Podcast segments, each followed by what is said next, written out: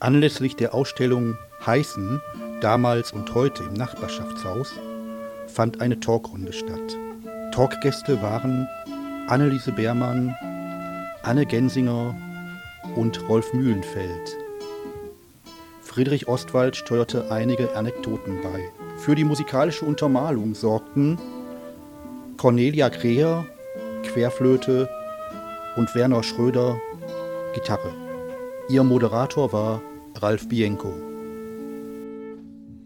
Und jetzt darf ich Ihnen meine Diskutanten hier am Tisch vorstellen. Da habe ich zunächst einmal meine liebe Freundin, die Frau Anneliese Beermann, die auch über uns wohnt. Wir sind nämlich Nachbarn. Und als ich irgendwann mal was über das Ende des Zweiten Weltkrieges wissen wollte, da konnte sie mir aus total erster Hand erzählen, wie das war, als die Amerikaner die Aktienstraße rum, raufkamen. Und es war wahnsinnig plastisch was sie erzählt hat. Und der Podcast, die Ausgabe mit, mit, mit ihren Erinnerungen, wurde zu einer richtigen Bombe und darauf waren wir ganz schön stolz. Liebe Anneliese, guten Morgen. Morgen. Dann habe ich den Rolf Mühlenfeld hier und der, den Rolf Mühlenfeld brauche ich nicht weiter vorstellen, alter Heißner und in der Funktion wird er uns heute sicherlich auch viel sagen können. Und ich freue mich, dass er auch insbesondere im Sport engagiert ist. Und schließlich eine Freundin, auf die ich mich ganz besonders freue. Und sie ist bei uns immer die Stille, nur das Tolle ist, sie hat eine, eine Vita, die wirklich beeindruckend ist. Sie hat Elektrikerin gelernt, ist dann eine der ersten Elektromeisterinnen geworden und hat schließlich auch ihren eigenen Betrieb gehabt. Und ich weiß heute immer, dass wenn irgendein elektrisches Problem ist, ich ganz sicher auf Anne zurückgreifen kann. Aber ich weiß auch, dass sie sehr, sehr viel erzählen kann. Und insofern freue ich mich auf die nächsten paar Minuten. Es wird bestimmt sehr interessant. Ich habe jetzt genug geredet. Und fangen wir an mit einer Geschichte, die mich super interessiert hat und wo die Anneliese Beermann sicherlich auch was zu erzählen kann. Als der Krieg vorbei war, habe ich immer von meinen Großeltern gehört, der, der Winter 46, also 45, 46 war dann ziemlich hart. Ich glaube, er war zum einen sehr kalt. Ja, der war und, sehr kalt. Und zum anderen waren Lebensmittel ein Problem. Ja, man musste sich noch für Brot aufstellen und wenn man meistens dran kam, dann war nichts mehr da und wir waren mit, mit acht Geschwistern und dann mussten wir uns verteilen, damit da jeder ein Stück Brot kriegte. Habt ihr Lebensmittelmarken gehabt oder habt ihr damals? Ja, wir hatten Lebensmittelmarken. Wenn man kleinere Kinder hatte, dann hat man noch, wo man Milchprodukte kriegte und Zwieback und so, da war eine Kuchenkarte und eine Lebensmittelkarte. Und weil, weil wir kinderreich waren mit zehn Geschwistern, es war nicht immer alles da. Jetzt haben ja alle erzählt, es kam die Quäkerspeisung, aber die hat den Hunger 46 nicht so sehr bekämpft. Ja, die gab es in der Schule. Ja, meine Brüder haben die dann in der Schule gekriegt. Ich, äh, ich bin dann nicht mehr in die Schule gegangen, weil ich war dann 15 und da waren, äh, erst waren die Schulen kaputt und dann war ich zu alt für in die Schule zu gehen. Da durfte ich zu Hause bleiben. Meine Geschwister und Brüder gingen denn dann. Kriegten immer m, mal eine, eine Milchsuppe, mal eine Erbsensuppe. Ja, die kriegten das dann. Der Kölner Kardinal Frinksen hat gesagt, Klauen ist gar nicht so ein Problem. Deswegen gab es ja dann in, in, den ersten Jahren nach dem Krieg diesen, diesen Begriff des Fringsens. Ne? Also ich kann mich erinnern, da wurden Kohlen vom, vom Wagen geholt und es wurden auch andere Sachen mal eben mitgenommen. Ja, ne? wir, wir brauchten das nicht. Mein Vater war auf der Zeche als Maurer und da kriegten wir schon Kohlen. Mhm. Und auch so Lebensmittel, dass ihr euch die so nebenbei organisiert habt? Ja, das haben wir auch, wo wir irgendwas war. Ich meine, wir hatten ja alle Hunger, wenn, wenn viel Geschwister sind, nee, da, war, da waren wir immer dabei, wo wir was kriegen konnten. Mhm. Wir sind auch schon manchmal beim Bauer auf Feld gegangen und haben dann schon mal Kartoffel ausgemacht, die wir nicht ausmachen durften. Herr Mühlenfeld, ich weiß, dass der Sportplatz vom, vom TB Heißen dann unter den Flug genommen wurde. Ich Ursprünglich haben wir ja gespielt, oder mein Verein gespielt, äh, auf dem Platz hinter der, vor der katholischen Kirche, Richtung, wo heute äh, Bernskötter ist, in der Ecke. Und dann haben wir diesen Platz vom Bergwerksverein zur Verfügung gestellt bekommen. Und danach hat der Platz noch einige Wendungen und Drehungen gemacht. Der lag mal längs, der lag mal quer. Da war am Anfang ein Rasenplatz und nachher einfach nur äh, rote Asche.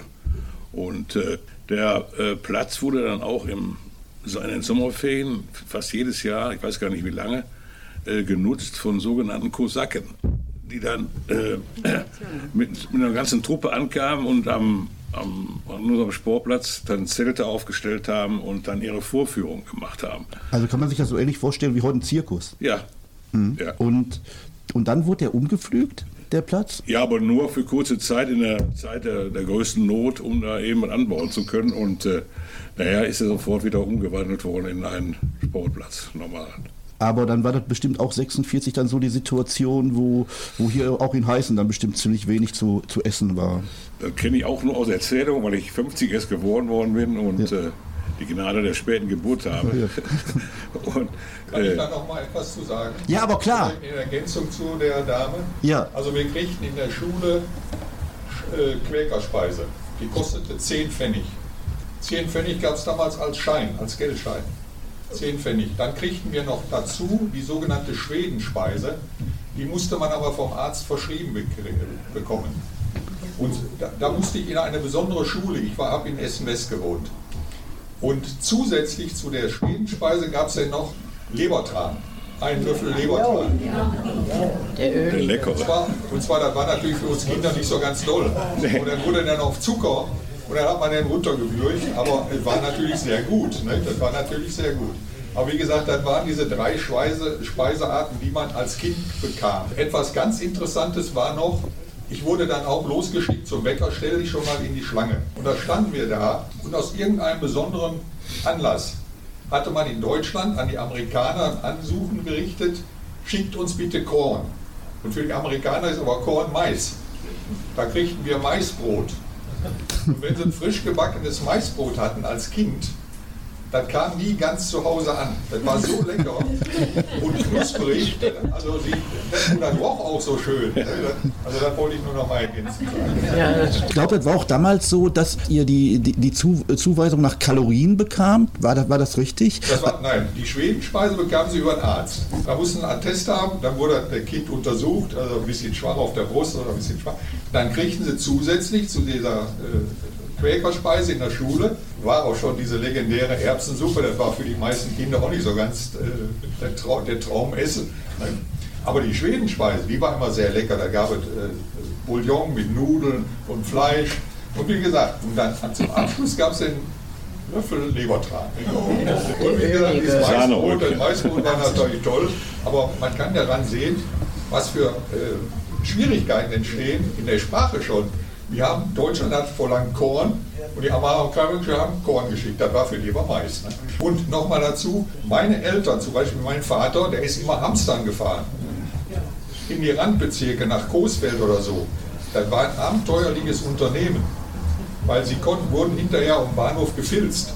Und mein Vater hat mir oft erzählt, wie die Leute tatsächlich, wie man den Leuten tatsächlich das letzte Essen herausnahm von der Polizei. Ich nehme an, da war deutsche Polizei. Das weiß ich aber nicht genau. Engländer. Aber das waren also die Hamsterfahrten waren legendär. Sie konnten auf den Feldern arbeiten, und, oder, aber die Bauern waren da scharf hinterher. Und vor allen Dingen, sie konnten, wenn sie also bekannte Sachen hatten wie Lederstiefel oder Gummistiefel, die konnten sie dann da mitnehmen und da wurden sie gut und fürstlich honoriert. Jetzt kann ich unsere Anne ins Spiel bringen. Anne, du hast erst äh, in Westfalen gewohnt ja, und bist dann, dann Anfang der 50er Jahre Mitte 50, Mitte 50 nach, nach Mülheim gekommen ja. und nach Heißen gekommen. Fand ich erst fürchterlich, weil das so dreckig war. war ja alles staubig, da musste man ja jeden Tag den Staub von der Fensterbank wegmachen. Aber heute äh, liebe ich Heißen und mich kriegt ja auch keiner mehr weg. Was hat der Fred denn dazu gesagt? Ja, der hat, der war ja schon länger hier. Ja. Und äh, ja, ich musste ja hierher kommen. Ich habe ja. mich mit Händen und Füßen gewehrt. Ich bin erst zu Hause ausgerissen, dann hat man mich wieder eingefangen und dann musste ich hierher. Ah, ja. Da habe ich gesagt, hier, hier bleibe ich nicht, hier bleibe ich nicht, ich will wieder nach Hause. Und dann habe ich mich dran gewöhnt. Ja. Und ja, und seitdem bin ich hier. Und jetzt liebe ich es.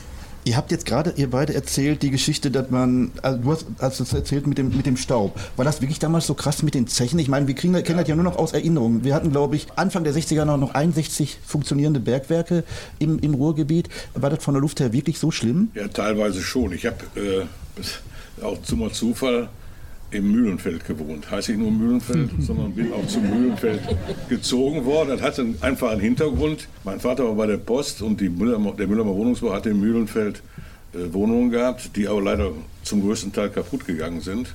Und dann hat der MWB eine Kooperation mit der Post gemacht. Der MWB hat äh, Geld zur Verfügung gestellt und dafür durften aber 30 Jahre lang oder 20 Jahre lang nur Postler einziehen. Und da mein Vater Briefträger war, bin ich auf die Art und Weise nach, nach Heißen gekommen zum Mühlenfeld.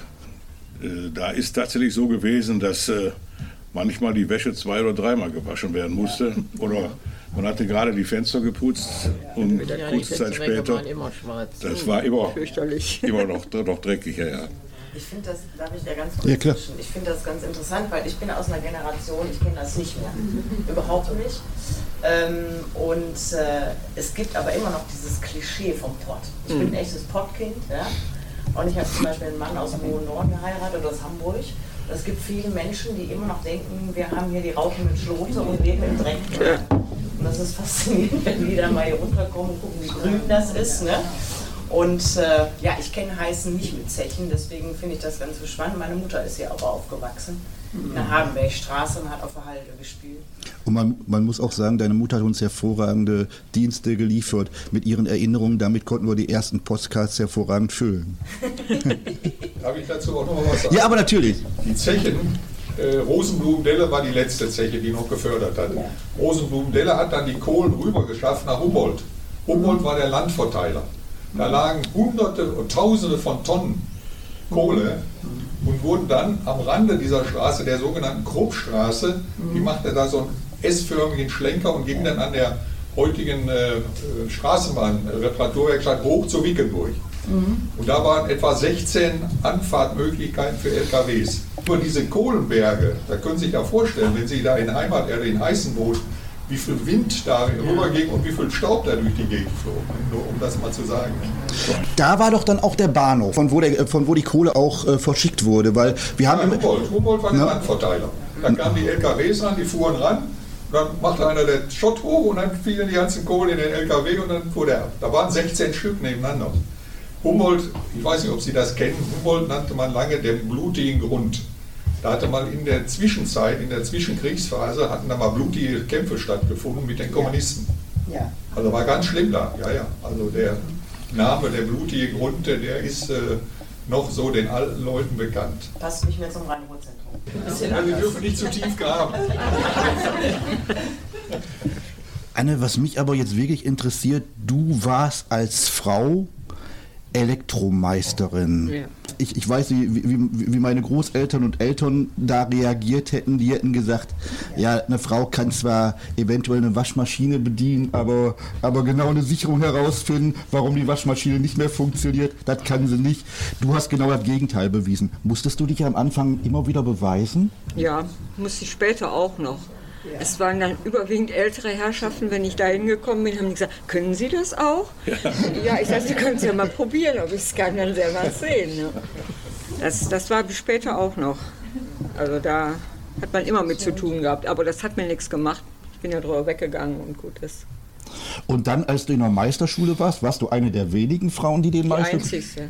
Zu der Zeit die einzigste. Und, und, wie, und wie haben die Mitschüler reagiert? Ach, die Mitschüler haben das ganz gelassen gesehen. Die haben ja gesagt, gesehen, was ich für Leistungen brachte. Musste mich immer beweisen, klar, aber da habe ich keine Probleme mit gehabt. Auch hinterher mit Handwerkern oder so, da habe ich nie Probleme gehabt. Die haben mich anerkannt, dann haben sie gefragt, darf ich Ihnen die Leiter tragen? Nee, habe ich gesagt, das kann ich auch alleine. Das, was ich mache, kann ich alleine. Und das war kein Problem.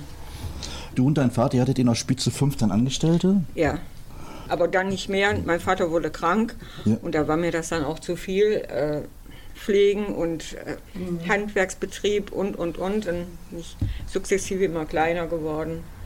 Und dann irgendwann war Schluss. Aber trotzdem eine Herausforderung, ne, als Frau einen solchen klar, Beruf sicherlich. zu erlernen. Ja, ja, klar, sicherlich.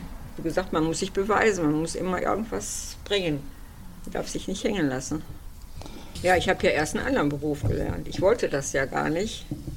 Ich habe Schneiderin gelernt. Ich wollte auf die Modeschule gehen und wollte Direktrice werden.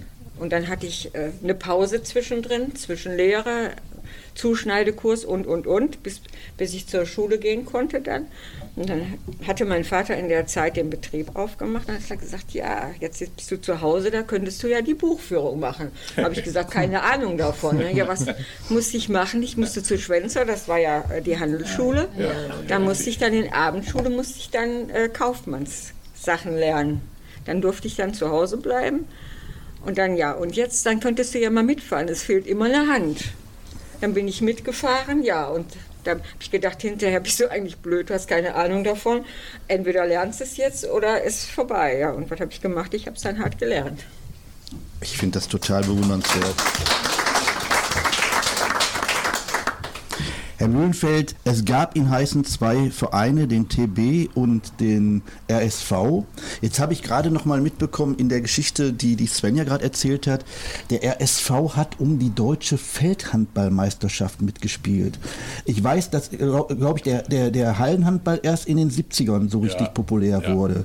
Wie war das, als der RSV hier ich, vor, vor mehreren tausend Menschen um, um die deutsche Meisterschaft mitgespielt hat. Ja gut, wir haben ja eben schon von den vielen Straßenbahnen gehört, die dann nach dem Spiel oder vor dem Spiel ja, praktisch vom, von der Brückstraße aus bis Eisenkirche, Eichbaum gestanden haben. Äh, wenn man, den, man kann die Anlage jetzt nicht mehr sehen, weil gerade darauf gebaut wird neu. Äh, man konnte sich das gar nicht vorstellen, dass so viele Menschen da äh, reinpassten. Also das war schon äh, ganz enorm. Und, äh, aber leider ist die Ära dann recht schnell nach unten gegangen. Auch vor allen Dingen, weil RSV ja auch Hallenhandball dann hinterher zwar stärker geworden ist, war zwei Jahre Bundesliga, das ist schon enorm gewesen für damalige Zeit, aber es gab keine vernünftigen Sponsoren. Äh, das war damals auch schon so wie heute und da können Sie keine vernünftige Mannschaft, die sich sportlich halten kann, mit finanzieren. Und dann gab es jetzt in den 2000ern die große Auseinandersetzung zwischen TB und dem RSV, dass ihr runter jetzt äh, zur, zur, neuen Anlage muss. Ich habe gehört, dass der TB sich eine ganze Zeit noch quergestellt hat. Ja, und leider mein Verein, bei dem ich lange 20 äh, Jahre Vorsitzender war, damals als die, die Fusion angestrebt wurde, war ich nicht mehr im Amt. Ich habe zwar hinter den Kulissen immer noch mitgewirkt, klar, und war auch bitter enttäuscht über meine Vereinskameraden, denn äh, ich habe den immer wieder eingebläut, es können sich in Heißen auf, auf Dauer keine zwei Vereine halten. Einmal wegen der demografischen Entwicklung. Immer mehr Vereine bieten bestimmte Kurse an, die interessanter sind und Sportarten an und natürlich auch Internet und so weiter und so fort. Wir haben keine Möglichkeit in vier, fünf Jahren, oder hätten die nicht gehabt in vier, fünf Jahren, äh, sich zu halten, sondern wären dann nach und nach eingegangen, beide, weil das nicht machbar war. Und der Plan einer Fusion bestand schon relativ lange und ich habe den auch immer offensiv befürwortet. Aber wie gesagt, das sind so ja, die 50er Jahre Köpfe, die dafür kein äh, Verständnis hatten, haben das quasi äh, verhindert. Das war ja früher, wenn die gegeneinander spielen, das war ja Krieg, vor allem auch im Jungen. Ja, also da wurden die über die B1 geschickt. Ähnlich wie Sven ja gerade erzählt Ja, ist, ist richtig. Das ist, ist schon enorm gewesen. Aber ich habe von Anfang an dafür plädiert, ähm, äh, dass man mal vernünftig ist und sich darauf zurückbesinnt. Wenn wir demnächst noch Fußball in Heißen sehen wollen, geht es nur mit Fusion. Und die ist dann Gott sei Dank gekommen und mittlerweile hat sich es auch einigermaßen eingespielt. Auch die, die damals Gegner waren, sehen es mittlerweile ein, ist nur schade, wir hätten ja zehn Jahre eher anfangen müssen und können. Dann wären wir heute ein Stück weiter in Heißen. Und ihr habt den größeren Schatz mit eingebracht, eure Frauen, denn die spielen ja doch relativ hochklassig. Ja, das ist richtig. Äh, das war gar nicht so einfach, das hinzukriegen, weil ja, wie gesagt, der TB sich nicht der Fusion angeschlossen hat. Aber der Verband hatte, hat äh, Verständnis gezeigt und hat die dann da unter dem Namen vom ESV, SV heißen, spielen lassen. Ich glaube, ihr spielt mit der ersten im Moment Regionalliga, ist richtig, ne? Mit der äh, ersten Frauenmannschaft. Nee, Regionalliga nicht, äh, und Oberliga ist das, glaube ich, jetzt, ja. ja. Mhm. Und, und die Perspektive für, für die Frauen auch noch weiter nach oben? Ja, äh, wenn man die Zeitung in den letzten Jahren verfolgt, dann äh, ist der Frauenfußball sicherlich auf dem Marsch nach oben. Und äh, selbst die Bundesliga für Männer ist mittlerweile bereit, das anzuerkennen, dass auch da entsprechende Mannschaften in höherklassig spielen. Und, äh, aber äh, ob die noch weiter nach oben kommen, kann ich mir nicht vorstellen. Der Peter zeigt mir schon an, wir müssen zum Ende kommen. Wir müssen einfach immer so regelmäßige Gesprächsabende machen, damit so etwas wie das hier nicht verloren geht. Zum einen würde ich Sie bitten, hören Sie unseren Podcast. Er ist für Sie, ist von uns. Wir sagen ja immer von Nachbarn für Nachbarn. Zum anderen möchte ich mich recht herzlich für die Aufmerksamkeit bedanken und äh, freue mich, das Ganze jetzt wieder an Peter zu übergeben.